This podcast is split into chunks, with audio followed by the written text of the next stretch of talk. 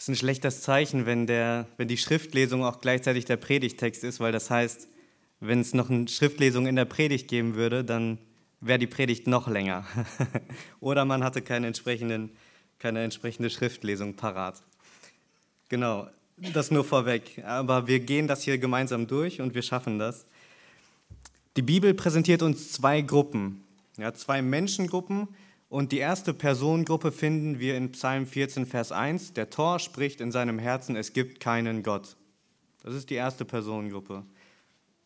Und sie sprechen in ihrem Herzen, es gibt keinen Gott. Vielleicht wissen sie eigentlich insgeheim, dass es einen Gott gibt, aber sie sagen es einfach in ihrem Herzen, nö, ich glaube nicht, dass es einen Gott gibt. Die andere Personengruppe finden wir in Hebräer 11, Vers 6, wo steht, ohne Glauben aber ist es unmöglich, ihm wohl zu gefallen. Denn wer Gott naht, muss glauben, dass er ist und dass er denen, die ihn suchen, ein Belohner ist.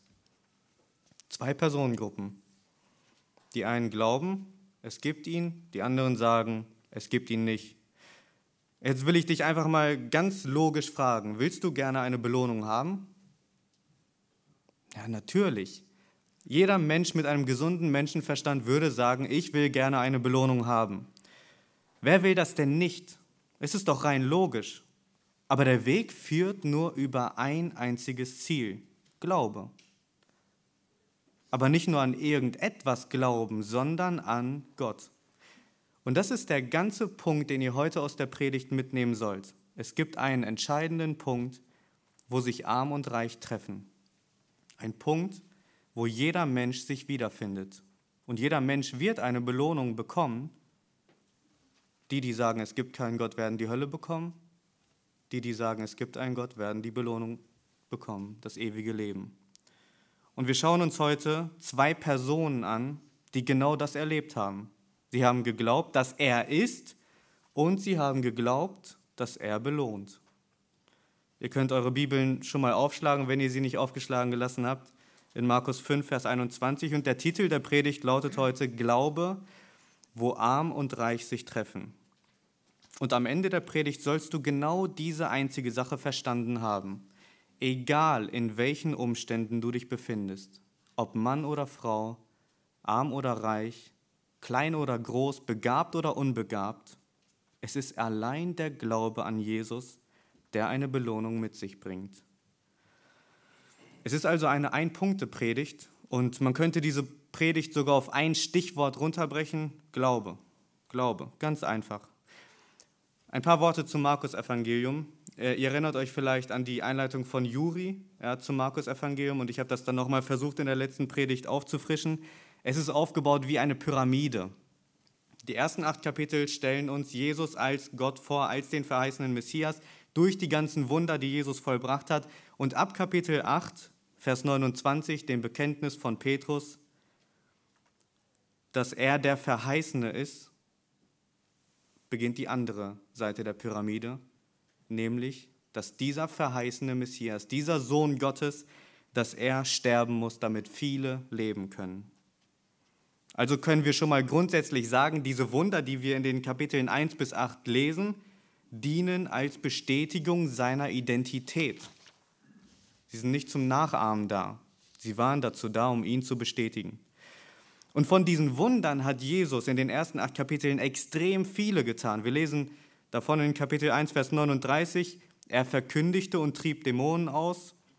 Wir lesen davon, dass die ganze Lehre über ihn sich im ganzen Gebiet von Galiläa verbreitet.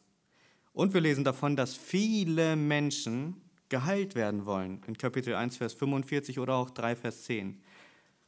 Das heißt, Jesus ist sowas wie ein Superstar in Galiläa. Jeder kennt ihn, jeder weiß, da ist Jesus, da wo er ist, passieren große Dinge.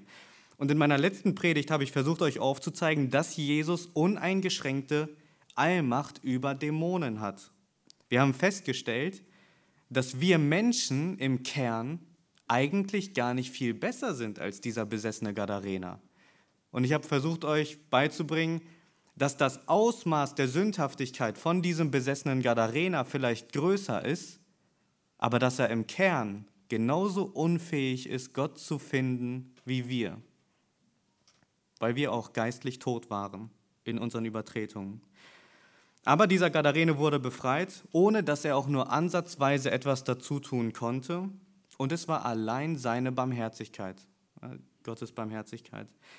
Und nach diesem Wunder fährt Jesus wieder zurück und wir behalten das hoffentlich im Hinterkopf, was für eine Berühmtheit Jesus tatsächlich war. Und jetzt schaut mal in Vers 21, er fährt wieder ans jenseitige Ufer hinüber und es versammelt sich eine große Volksmenge bei ihm und er war am See. Das heißt, da, er fährt zurück und er erwartet quasi schon diese große Volksmenge. Und jetzt schau mal in Vers 22 bis 23 und siehe, da kam einer der Obersten der Synagoge namens Jairus und als er ihn erblickte, fällt er vor seine Füße. Und er bat ihn sehr und sprach, mein Töchterlein liegt in den letzten Zügen, Komm doch und lege ihr die Hände auf, damit sie gesund wird und am Leben bleibt. Was ist besonders an diesem Abschnitt? Äh, in dieser unglaublich großen Volksmenge sticht eine Person heraus.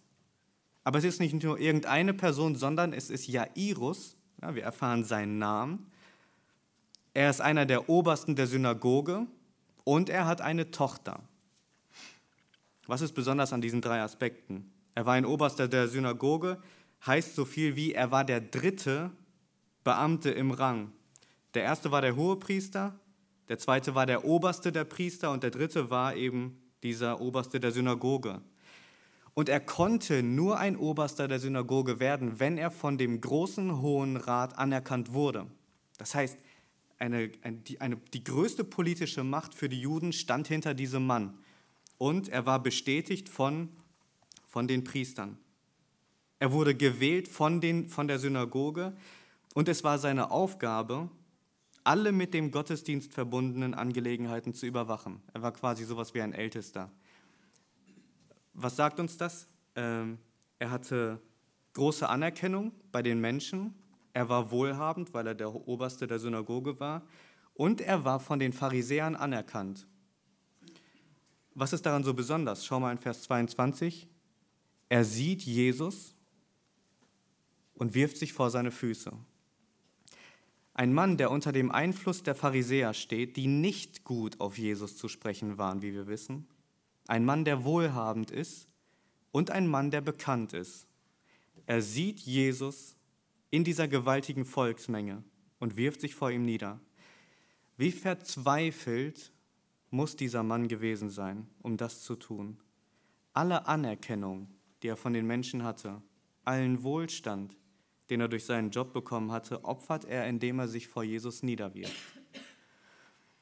Markus verrät uns auch seinen Namen und warum das interessant ist, wird sich später ganz am Ende herausstellen. Aber erstmal sollt ihr wissen, im Markus-Evangelium werden nur ganz, ganz wenige Namen erwähnt.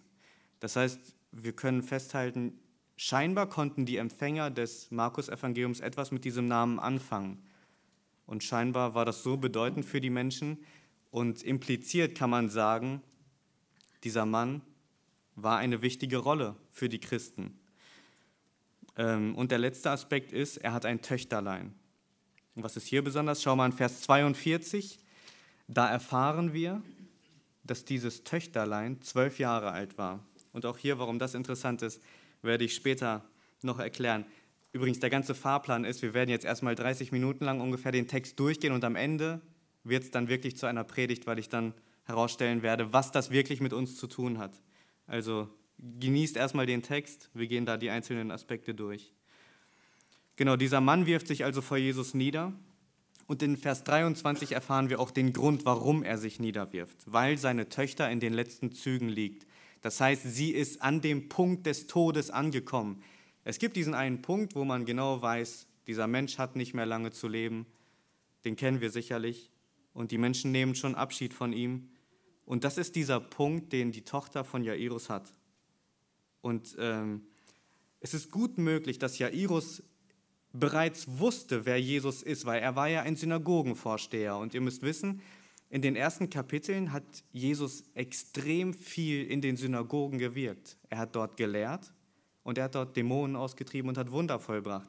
Und vielleicht ist es möglich, dass Jesus auch in einer Synagoge von diesem Jairus da war. Und die Tatsache, dass Jairus eben zu Jesus kommt, lässt nur erahnen, wie kritisch die Situation in seinem Zuhause war. Und Jairus spricht ein Glaubensbekenntnis aus. Komm doch und lege ihr die Hände auf, damit sie gesund wird und am Leben bleibt. Diese ganze Aktion hier, dass er sich niederwirft, dass er das ausspricht, dass er genau weiß, wenn du kommst und ihr die Hände auflegst, dann wird sie leben, ist ein Glaubensbekenntnis. Und Jesus geht mit ihm mit. Er entschließt sich, mit ihm mitzugehen, lesen wir in Vers 24. Und da erfahren wir auch, dass die ganze Volksmenge ihn weiter bedrängt. Das heißt, ihr müsst euch das mal bildlich vorstellen. Versetzt euch mal in die Situation von Jairus. Seine Tochter ist an dem Punkt zu sterben. Jesus sagt, ja, ich gehe mit dir mit. Und sie gehen quasi in Zeitlupe Richtung Jairus, weil einfach so viele Menschen ihn bedrängen. Und der Autor dachte sich hier nicht, hm, ist ein lustiges Detail, das nehme ich mal mit, weil jetzt schau mal in Vers 25 und 26, inmitten von dieser Volksmenge beginnt Markus nun mit einem neuen Teil der Geschichte. Jetzt wird eine Frau vorgestellt. Da war eine gewisse Frau, die hatte seit zwölf Jahren den Blutfluss und sie hatte viel erlitten von vielen Ärzten und all ihr Gut aufgewendet, ohne dass es ihr geholfen hätte. Es war vielmehr noch schlimmer mit ihr geworden. Diese Frau zwölf Jahre Blutfluss. Sie hat all ihr Hab und Gut für Ärzte verbraucht. Aber hier wird kein Name genannt, nur zur Randinfo. Es wurde nur schlimmer mit ihr. Wie schlimm muss es dieser Frau tatsächlich ergangen sein? Ich glaube, das können wir nicht nachvollziehen. Nach 3. Mose 15, Vers 19 bis 33 erfahren wir, dass wenn eine Frau Blutfluss hatte, dass sie unrein war. Und sie war nicht nur für einen Tag unrein, sondern sie war sieben Tage unrein. Wenn der Blutfluss dann weg war, musste sie sich dem Priester zeigen. Und wenn es vorbei war, dann war sie nicht mehr unrein.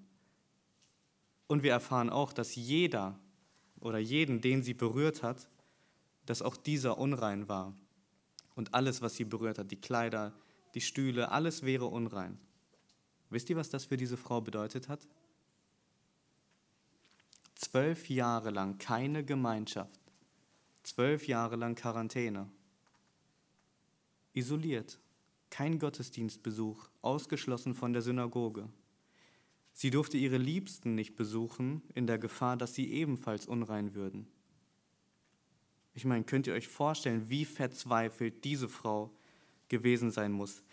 Aber diese Frau hörte von Jesus und sie war so verzweifelt, dass sie sich in Vers 27 von hinten heranschleicht und sich gedacht hatte, wenn ich nur sein Gewand anrühre, dann werde ich geheilt. Niemand konnte ihr helfen, aber der große Lehrer von Galiläa, der Dämonen austreibt, der vollmächtig lehrt, der Kranke heilt, wenn ich doch nur sein Gewand berühre, dann werde ich gesund. Das war die Triebkraft der Frau. Sie wusste, dass niemand mehr helfen kann außer Jesus ähnlich wie bei Jairus. Und wir lesen in Vers 29, was mit dieser Frau passiert. Sogleich, also sofort, auf der Stelle vertrocknete der Quell ihres Blutes und sie merkte es am Leib, dass sie von der Plage geheilt war. Schön. Hau ab, geh nach Hause, du bist gesund. Zeig dich in sieben Tagen dem Priester und du kannst wieder Gemeinschaft haben. Aber jetzt geht's richtig los. Jesus merkt, dass eine Kraft von ihm ausgegangen war. Und inmitten von dieser Volksmenge, ja, vergesst das nicht, da sind Menschenmengen, ruft er, wer hat mein Gewand berührt? Die Reaktion der Jünger ist, ist total lustig. Äh, sie gucken Jesus an in Vers 31 und sagen zu ihm, Jesus, Du siehst, wie dich die Volksmenge bedrängt und du fragst ernsthaft, wer hat dein Gewand berührt? Du bist doch der große Lehrer, was ist denn falsch mit dir? Alle berühren dein Gewand. Die Jünger haben in diesem Moment nicht verstanden, was passiert ist. Und es wird noch lustiger. Schaut mal, wie Jesus sie einfach ignoriert. Er weiß ganz genau, die Jünger sind noch beschränkt. Sie wissen nicht, was passiert ist. Und in Vers 32, wir lesen keine Reaktion von Jesus, er schaut einfach weiter um nach der Frau. Und dann in Vers 33 lesen wir, dass die Frau kommt. Mit Furcht und Zittern wirft sie sich vor ihm nieder. Und wir sehen an, diesem, an dieser Geschichte, wie es aussieht, wenn der Herr seine Schafe ruft. Weil überlegt euch das mal, die Frau hätte abhauen können. Sie wäre gesund von ihrer Plage. Und sie begibt sich jetzt in die größte Gefahr. Da ist eine große Volksmenge. Sie hat es riskiert, alle Menschen unrein zu machen. Sie hat es riskiert, den großen Lehrer von Israel unrein zu machen, indem sie ihn berührt hat. Sie riskiert alles. Aber sie kommt mit Furcht und Zittern. Und es ist interessant, wenn ihr mal die Bibel studiert auf diese zwei Wörter, Furcht und Zittern, dann werdet ihr sie immer im Kontext von Gottes großem Wirken sehen. Ein kleines Beispiel, Philippa 2, Vers 12 und 13. Verwirklicht euer Heil mit Furcht und Zittern. Komma, Nebensatz. Denn Gott ist es, der in euch wirkt. Gott ist es, der in euch wirkt und deswegen sollen wir mit Furcht und Zittern unser Heil verwirklichen, festmachen. Grammatik ist wirklich wichtig in der Schriftauslegung. Ja, es ist Gott, der wirkt und weil er wirkt, können wir wirken. Mit Furcht und Zittern. Und das hat diese Frau jetzt erlebt. Sie kommt mit Furcht und Zittern und sie wirft sich vor ihm nieder und achtet mal auf dieses kleine Detail in Vers 33 am Ende. Sie warf sich vor ihm nieder und sagte ihm die ganze Wahrheit. Was war die ganze Wahrheit? Markus verrät es uns leider nicht, aber wir könnten oder wir können es nur erahnen anhand von dem, was Jesus ihr antwortet. Und jetzt schaut mal in Vers 34.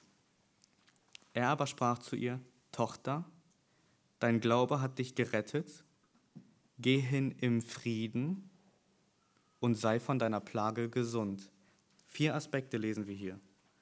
Jesus, der Sohn Gottes, nennt sie Tochter. Das macht er an keiner anderen Stelle in den Evangelien. Er nennt sie Tochter. Er sagt, dein Glaube hat dich gerettet, nicht geheilt, dein Glaube hat dich gerettet. Er sagt, geh hin im Frieden. Und hier ist es auch wichtig, hier steht nicht, geh hin in Frieden, ja, sei zufrieden.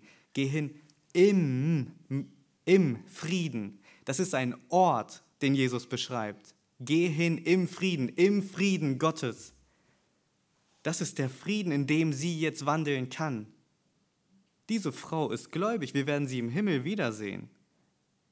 Und als vierten Aspekt sagt er, sei von deiner Plage gesund. Merkt ihr was? Drei von diesen Aspekten beschreiben die Errettung ihrer Seele, während nur einer Aussage ihre Krankheit betrifft. Diese Frau ist nicht nur von ihrer Plage gesund geworden, sie ist gerettet. Sie kann im Frieden gehen. Und sie wird als Tochter von Jesus selbst, der Gott ist, bezeichnet. Versteht ihr jetzt, warum es so wichtig ist, dass diese Frau auf seine Stimme gehört hat? Sie hätte abhauen können. Sie wäre gesund. Aber Jesus ging es um mehr als um ihre körperliche Heilung. Ich hoffe, ihr habt nicht vergessen, womit die Geschichte gestartet ist.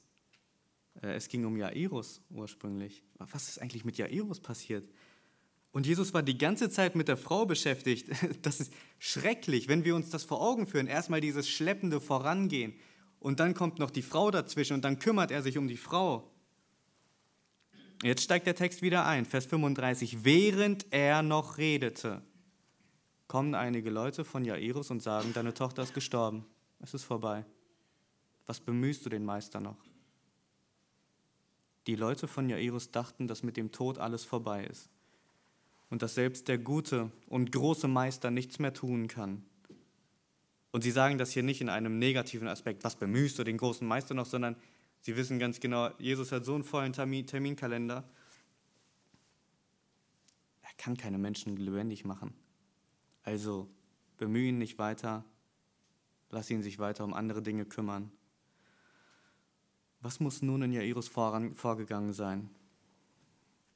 Hält das Glaubensbekenntnis von Jairus stand, was wir zu Beginn gelesen hatten? Und er steht tatsächlich in Begriff aufzugeben, aber jetzt achtet mal auf Vers 36. Sobald aber Jesus das Wort hörte, dass sie redeten, sprach er zum Obersten der Synagoge, fürchte dich nicht, glaube nur. Fürchte nicht, glaube. Das ist so interessant. Während Jesus noch redete, kommen die Männer, sprechen ihn darauf an und Jesus ist immer noch im Gespräch.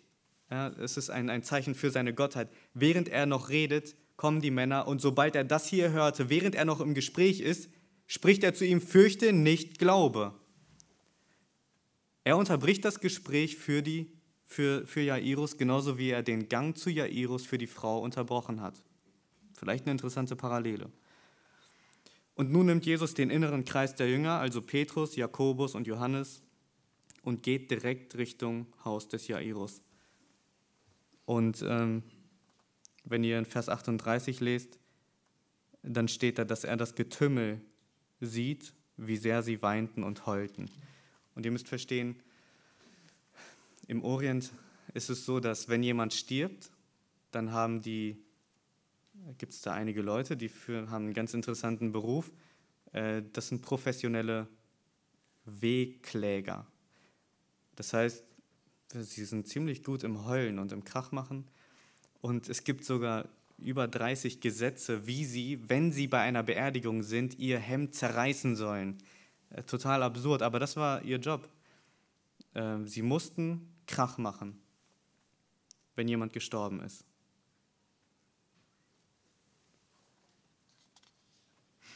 Und Jesus sieht diese Leute und fragt, was lärmt ihr so und weint?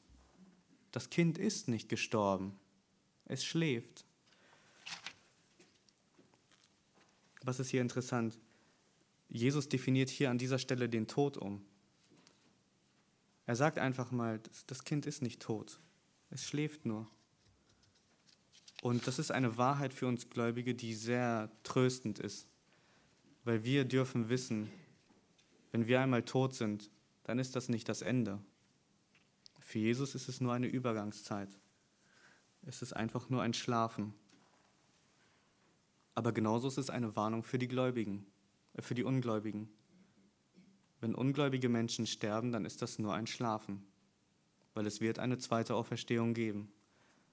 Und da werden die einen zum ewigen Leben auferstehen und die, die nicht glauben, werden für die ewige Verdammnis auferstehen. Und ähm, Jesus schickt dann in Vers 40, nachdem die Leute ihn auslachen, die, die gerade eben noch geklagt haben und geheult haben und ihre, ihre Gewänder zerrissen haben, die lachen ihn jetzt aus. Ganz interessant, so wie die Jünger nicht verstanden haben, was Jesus eigentlich meinte, als er gefragt hat, wer hat mein Gewand berührt, so lachen ihn jetzt diese äh, professionellen Klageleute ihn aus, weil sie nicht verstehen, dass Jesus den Tod einfach mal umdefiniert hat. Und ähm, in Vers 40 schickt er sie dann weg. Und in diesem Moment ist mit Jesus nicht mehr zu spaßen. Er schmeißt sie raus. Und ganz interessant, es dürfen nur noch die bleiben, die tatsächlich an ihn glauben. Es ist der innere Kreis von den Jüngern, also Petrus, Jakobus und Johannes. Und es sind die Familienmitglieder von, von Jairus. Und er geht zu dem kleinen Kind und ergreift sie bei der Hand und sagt Talita Kumi. Das heißt, Mädchen, ich sage dir, steh auf und geh. Zwei Sachen, die ihr aus diesem Vers 41 lernen sollt. Wir gehen ja immer davon aus, es ist eine Sache, die für euer persönliches Bibelstudium nützlich ist. Wir gehen ja immer davon aus, dass das Markus-Evangelium an Römer geschrieben wurde. Wie kommen wir überhaupt darauf? Hier ist so eine Stelle, die ein Beweis dafür ist. Ähm, Markus schreibt hier Talita Kumi und ein Jude würde verstehen, was das bedeutet. Es ist aramäisch, die würden das verstehen. Das heißt, wir müssen uns jetzt die Frage stellen, okay, warum hat Markus es jetzt nötig, das zu übersetzen? Ganz einfach, weil die Empfänger keine Juden waren. Und so ja, für euer privates Bibelstudium kommen wir darauf, wie oder an wen gewisse Bücher geschrieben wurden. Das ist das Erste, was ihr lernen sollt. Das ist für euch persönlich. Das Zweite Interessante hier ist, Jesus berührt hier eine Leiche. Ist das interessant? Ja, das ist es. Genauso wie beim Gadarener war es für einen Juden eigentlich un, also unrein, bei den Toten zu sein, eine Leiche zu berühren. Das hatte ich in meiner letzten Predigt ja schon gesagt. Und ähm, Jesus berührt sie trotzdem. Genauso wie die blutflüssige Frau ihn vorhin berührt hat. Das heißt, er ist zweimal mit Unreinheit in Berührung gekommen. Wie kann das denn sein? Wie kann es sein, dass Jesus, an dem keine Sünde ist, nun Unreinheit in Berührung kommt und es schadet ihm nicht? Das Erste, was ich dazu sagen würde, ist, weil Jesus selbst alle Unreinheit vertreibt. Er kommt und die Finsternis weicht. Es ist wie ein dunkler Raum, der erhellt wird, dann flieht die Finsternis. Zweitens, das ist interessant, in Kapitel 7 lehrt Jesus, dass nicht das, was in den Menschen reinkommt, ihn verunreinigt, sondern das, was aus seinem Herzen kommt, verunreinigt ihn. Das lehrt Jesus in Kapitel 7. Und die Geschichte schließt nun das zwölfjährige Mädchen steht auf und läuft umher. Die Menschen sind am Staunen. Und zum Schluss sorgt sich Jesus noch einmal um ihr leibliches Wohl, indem er sie auffordert, was zu essen zu geben. Und er gebietet ihnen auch äh, in Vers 43, dass es niemand erfahren dürfe. Das finden wir öfters in den Evangelien, wenn Jesus Wunder getan hat. Aber warum steht das da eigentlich? Ähm, zwei Gründe, die, denke ich mal, nachvollziehbar sind. Erstens, die Zeit war noch nicht reif. Jesus ist noch nicht am Kreuz gestorben zu dieser Zeit. Und er wollte nicht, dass die Menschen das Wesentliche aus dem Fokus verlieren, nämlich das Evangelium, welches er verkündigt hat. Plausibel? Wenn wir in unsere Gesellschaft gucken, ja. Wie viele Menschen fixieren sich so sehr auf irgendwelche Wunder, die vollbracht werden und lassen das Opfer Jesu links liegen. Das ist eine Sache, die, die tut mir im Herzen weh, wenn ich mit Menschen rede, die so sehr davon überzeugt sind, äh, dass es Wunder gibt. Weil wenn man die Apostelgeschichte einmal studiert, dann wird einem auffallen, diese Wunder haben an keiner einzigen Stelle Glauben gewirkt. Aber was hat Glauben gewirkt? die Verkündigung von Jesus, dem Sohn Gottes, der auf diese Erde gekommen ist, der am Kreuz gestorben ist und der wieder auferstanden ist. Davon waren die Apostel Zeugen. Das hat Glauben gewirkt. Und das allein hat Glauben gewirkt. Und deswegen ist es verständlich, dass Jesus hier sagt, behaltet das für euch. Es geht nicht primär darum. Ja, ihr habt jetzt mitbekommen, was die Kraft von mir ist, aber es geht doch nicht darum. Und der zweite Grund ist, das lesen wir im Johannesevangelium, die Menschen wollten ihn mit Gewalt zum König machen. Und wenn sie das erfahren würden, dann würden sie zu ihm gehen und sagen, hier, du bist unser König, aber sie mussten verstehen, Jesus ist nicht gekommen, um ein siegreicher Herrscher zu sein, sondern er ist als leidender Knecht gekommen, um sein Blut zu vergießen, damit viele das ewige Leben haben. Lesen wir in Markus 10. Ich lese den Vers einmal vor. Markus 10, Vers 45. Denn auch der Sohn des Menschen ist nicht gekommen, um sich dienen zu lassen, sondern um zu dienen und sein Leben zu geben als Lösegeld für viele. Darum ging es Jesus in seiner Verkündigung. Ich bin doch nicht gekommen, um hier nur Wunder zu vollbringen. Ich bin gekommen, um die Gemeinschaft mit dem lebendigen Gott wiederherzustellen. Bisher war das noch keine Predigt, weil wir sind nur den Text durchgegangen. Aber es wird jetzt zur Predigt, weil jetzt werden wir die Frage beantworten, was hat das mit uns zu tun? Diese Geschichte, die aufgebaut ist wie ein Sandwich. Erstmal Jairus, dann die blutflüssige Frau und dann wieder Jairus. Das könnt ihr auch für euer Bibelstudium mitnehmen. Das finden wir ganz häufig im Markus Evangelium. Ähm, das finden wir auch in den Kapiteln 4 bis 6 in Kapitel 4 erklärt Jesus das Reich Gottes. In den Kapiteln 4 ab, ab Vers 30 bis ab Vers 35 bis Kapitel 6 Vers 6 sehen wir davon, dass Jesus dieses Reich Gottes demonstriert. Und in Kapitel 6 ab Vers 7 sendet er diese Jünger aus, um das Reich Gottes zu bauen. Dann weiter noch ein anderes Beispiel. In Kapitel 6, Vers 7 und folgende sendet er seine Jünger aus, um das Reich Gottes zu verkündigen. Dann kommt als Einschub die Geschichte von Johannes dem Täufer, wo man sieht, was mit Menschen passiert, die das Reich Gottes verkündigen. Sie verlieren ihren Kopf. Und dann geht die Geschichte weiter, die Jünger kommen zurück und erzählen, was für große Wunder sie vollbracht haben. Auch die Sandwich-Struktur. Welcher Gedanke wird dann verdeutlicht? Jünger machen ist nicht verbunden mit Action und Erlebnissen, sondern damit, für die Wahrheit einzustehen und seinen Kopf zu verlieren. Und auch hier in unserem Text verfolgt Markus eine Absicht, eine einzige Absicht mit dieser Struktur. Ich möchte jetzt einmal im Schnelldurchlauf die Kontraste und Parallelen aufzeigen. Und ich denke, dann wird einiges deutlich, warum ich zu diesem Predigtitel komme. Wir haben in dieser Geschichte einen wohlhabenden Mann und wir haben in dieser Geschichte eine arme Frau. Frau, Mann, reich, arm. Der Mann hat einen Namen, die Frau hat keinen Namen.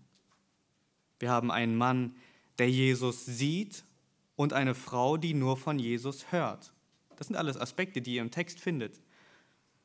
Wir haben einen Synagogenvorsteher und wir haben eine, die aus der Synagoge ausgeschlossen ist wegen ihrer Unreinheit. Wir haben einen Mann, der sich öffentlich vor Jesus niederwirft und eine Frau, die heimlich von hinten kommt und ihn berührt. Wir haben einen Mann, der aufgefordert wird, sich nicht zu fürchten und eine Frau, die mit Furcht und Zittern zu ihm kommt. Und wir haben eine Frau, die zwölf Jahre lang stirbt und ein kleines Mädchen, was nach zwölf Jahren Leben stirbt. Beide Personen finden sich in einer hoffnungslosen Situation wieder. In beiden Situationen zeigen die umherstehenden Unverständnis. Die Jünger verstehen nicht, was Jesus meinte, und die Klageleute verstehen nicht, was Jesus meinte.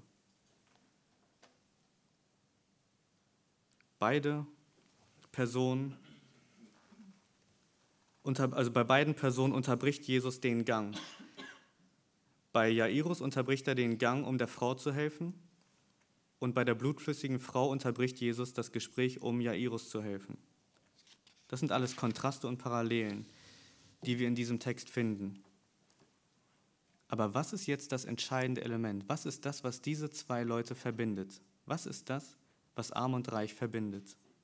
Und arm und reich stehen an dieser Stelle natürlich nur als äh, Oberbegriffe für alle Kontraste in unserem Leben.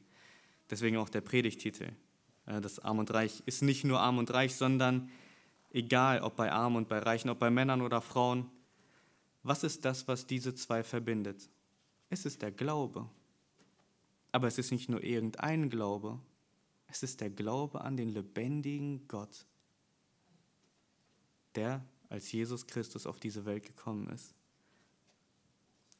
Und jetzt will ich persönlich werden. Wir haben hier in diesem Raum so viele unterschiedliche Menschen sitzen. Es gibt welche, die sind erfolgreich im Beruf und andere, die sind nicht erfolgreich im Beruf. Es gibt Menschen, die können musizieren und andere können nicht musizieren. Einige sind immer gut gelaunt und andere nicht. Etliche sind freundlich, andere sind mehr objektiv und realistisch. Es gibt Menschen, die erleiden sehr viel Leid in ihrem Leben und anderen scheint es immer gut zu gehen. Und ich, ich glaube, ich kann es gar nicht in Worte fassen, wie unterschiedlich wir Menschen sein können. Aber was ist es am Ende, was dich gerecht vor Gott spricht? Ist es deine Freundlichkeit, äh, dein Lächeln, deine Dienstbereitschaft, deine Stärke, dein Mut? Und das ist das, was du heute unbedingt mitnehmen sollst. Es ist der Glaube allein, der belohnt wird. Wo fing der Glaube bei Jairus und der blutflüssigen Frau an? Er fing da an, wo sie erkannt haben, es gibt nichts, keine Ärzte, niemanden, der mir helfen kann. Nichts kann uns retten, Aber da ist dieser eine Mann, dieser eine Mann, der bestätigt wurde durch zahlreiche Wunder. Dieser eine Mann, von dem die Schriften gesagt haben, dass er Gerechtigkeit bringen wird. Und dieser eine Mann hatte Macht über Wind und Wetter. Er hat Macht über Dämonen, über die, die finsternsten Wesen der Welt. Und er hatte Macht über Krankheit und Tod. Und er hat Macht, Sünden zu vergeben. Und diese ganzen Dinge, die bestätigen Jesus als Gott. Sie bestätigen ihn als Messias. Und sie bestätigen ihn dazu, dass er die Macht hat, Sünden zu vergeben. Indem dieser Jesus, der das alles vollbracht hat, am Kreuz gestorben ist. Und Gott bietet uns heute den an, der für uns am Kreuz gelitten hat der von Gott selbst zerschlagen wurde. Und Gott hatte Wohlgefallen daran. Und er sagt, dass dieser Mann, der Glaube an diesen Mann, der einzige Weg ist, um gerecht vor ihm zu sein. Lohnt es sich? Ich habe euch am Anfang gefragt, ob, es, ob, ob jemand belohnt werden will. Natürlich. Aber der einzige Weg führt über Christus. Der Glaube an Jesus ist der einzige Glaube, der belohnt wird. Und jetzt will ich dich fragen, bist du im Reinen mit diesem Schöpfer? Und bevor du die Frage leichtfertig mit Ja beantwortest, sei dir dessen bewusst, dass selbst die kleinste Lüge in deinem Leben dich von diesem Gott trennt. Wir müssen verstehen, wie heilig Gott ist. Gott kann keine Gemeinschaft mit der Sünde haben. Und es gibt dementsprechend keinen anderen Weg als über das makellose Opfer Jesu Christi. Es gibt keinen. Und wenn das nicht für dein Leben spricht, dann fordert dich die Bibel auf, Buße zu tun und an ihn zu glauben. Und allein das wird dir das ewige Leben geben. Der Glaube, dass Gott ist und dass er denen, die ihn suchen, ein Belohner ist. Warte nicht zu lange, denn es gibt auch eine Belohnung, wie ich vorhin gesagt habe, für den, der nicht an ihn glaubt, der in seinem Herzen spricht, es gibt keinen Gott. Eine Sache, die ich meinen, meinen Arbeitskollegen immer sage, wenn die sagen, ich glaube nicht an Gott oder ich bin Atheist, dann sage ich immer, hm, schön, Gott glaubt nicht an Atheisten. Ganz einfach, Gott glaubt nicht an Atheisten. Wir lesen das so deutlich in der Bibel, dass, dass das Erkennbare unter ihnen offenbar geworden ist. Die Menschen können durch Nachdenken verstehen, es gibt einen Gott, aber sie sprechen in ihren Herzen, es gibt keinen Gott. Warum nicht? Weil sie Gott nicht in ihrem Leben haben wollen, weil das heißen würde, ich muss mein ganzes Leben verändern. Und diese Belohnung für diesen Unglauben ist die Hölle, die ewige Verdammnis. So heilig ist dieser Gott. Und das ist das gerechte Urteil. Und deswegen ist der erste Schritt, so wie Jairus und die blutflüssige Frau, komm zu Jesus wirf dich vor ihm nieder und sag ihm die ganze Wahrheit. Wirf dein ganzes Vertrauen auf ihn und er allein ist fähig, dich vor dem ewigen Zorn Gottes zu retten. Und wenn du jetzt hier sitzt und sagst, ja, das habe ich schon zigtausendmal gehört und ich glaube an diesen Jesus, dann habe ich drei Aspekte für dich. Als erstes, schlag mal Epheser 2, Vers 5 auf.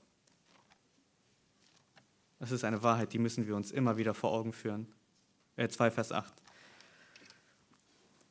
Schaut mal ganz genau, was da steht. Denn aus Gnade seid ihr errettet, mithilfs des Glaubens. So, das heißt, wir müssen verstehen, wir sind aus Gnade gerettet, mithilfs, das heißt, Gott schenkt ein Mittel, Gott schenkt ein Werkzeug, wodurch wir gerettet sind. Und dann schreibt er weiter, und das nicht aus euch, Gottes Gabe ist es. Das musst du unbedingt immer wieder neu verstehen, wenn du sagst, du glaubst an diesen Gott. Gott hat dir den Glauben geschenkt als Werkzeug, damit du aus Gnade gerettet bist.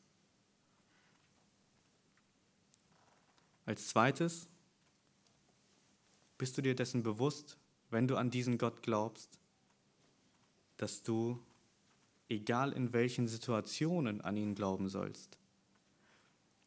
Wenn wir Römer 8, Vers 28, ihr müsst das nicht aufschlagen, einmal genau lesen, dann steht dort, wir wissen aber, dass denen, die Gott lieben, alle Dinge zum Besten dienen, denen, die nach dem Vorsatz berufen sind. Das hört sich erstmal so schön an für uns, ne? Also ich liebe Gott, das heißt, alle Dinge, die passieren, sind zu meinem Besten. Was ist denn das Beste? Habt ihr mal den Vers 29 mit dazu gelesen? Da steht, denn die er zuvor ersehen hat. Der Satz fängt mit einem denn an. Was ist das Beste für uns? Denn die er zuvor ersehen hat, hat er auch dazu bestimmt, dem Ebenbild seines Sohnes gleichförmig zu werden. Das Beste, was uns passieren kann als Gläubige, ist es, seinem Sohn gleichförmig zu werden. Ist euch das schon mal aufgefallen? Was, was bedeutet es denn, seinem Sohn gleichförmig zu werden? Das bedeutet einzig und allein Gottes Willen zu tun. Das bedeutet nur noch das zu reden, was Gott redet. Das bedeutet Selbstverleugnen, das bedeutet Gehorsam bis zum Tod. Das ist das Beste für uns? Das ist das Beste für uns. Und das müssen wir im Glauben annehmen. Und deswegen meinte ich auch vorhin, wir haben so viele verschiedene Situationen in unserem Leben. Und es ist wirklich herzzerreißend zu sehen, wie einige Menschen leiden und andere, die haben keine Schwierigkeiten. Aber es ist ein Riesentrost für uns. Diese Schwierigkeiten, die dienen dazu, dass wir seinem Sohn gleichförmig werden, weil wir in sein Ebenbild verwandelt werden. Dazu sind wir vorherbestimmt. Und in diesem ganzen Leid dürfen wir verstehen, Psalm 97, Vers 1, der Herr regiert. Psalm 103, Vers 15. Gott thront im Himmel. Er tut was? Was Scholz wohlgefällt? Was Baerbock wohlgefällt? Was ihm wohlgefällt. Du musst das unbedingt verstehen. Wir machen uns so viele Sorgen in unserem Leben. Energiekrise, Krieg, Corona. Und das sind doch alles Dinge, über die können wir uns Sorgen machen, aber wir müssen da landen, dass wir sagen, Gott regiert, ultimativ. Gott regiert. Und ich wünsche mir, dass das unsere Gesprächsinhalte werden. Dass wir nicht mehr so viel darüber reden, was alles Schlechtes in der Welt passiert. Weil es ist doch nicht der Teufel, der der König ist. Es sind doch keine Politiker, die die Könige sind. Gott ist es ultimativ, der regiert. Und wir sind dazu aufgefordert, nach seinem Reich zu trachten und darauf zu vertrauen, dass er seine Kinder versorgt wie die Vögel des Himmels. Das macht Glauben aus. Lohnt es sich? Auf jeden Fall.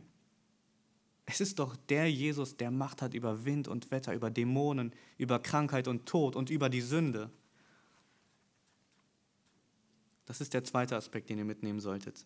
Und der dritte Aspekt ist der ganze Jakobusbrief eigentlich. Beweis mir deinen Glauben aus deinen Werken. Und das ist das, was in Markus 4 auch äh, sichtbar wird. Vier Ackerböden. Drei nehmen das Wort bereitwillig auf. Aber wer bringt letztendlich Frucht? Keiner von ihnen. Das ist toter Glaube. Glaube, der in der Hölle mündet. Glaube, den die Dämonen auch haben. Der einzige Glaube, der rettet, ist der, der sichtbar in unserem Leben wird. Und das bedeutet nicht, dass wir jetzt aus Werken gerettet sind. Aber rettender Glaube mündet immer in Taten.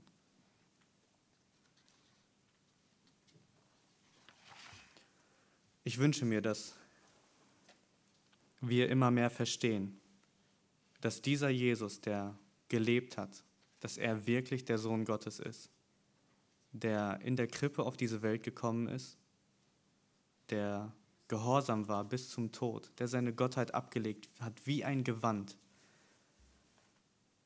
aber er hat das ewige Leben bewirkt für die, die an ihn glauben. Und du bist aufgerufen, an ihn zu glauben und das sichtbar werden zu lassen in deinem Leben. Glaube ist der Punkt, wo Arm und Reich sich treffen. Amen.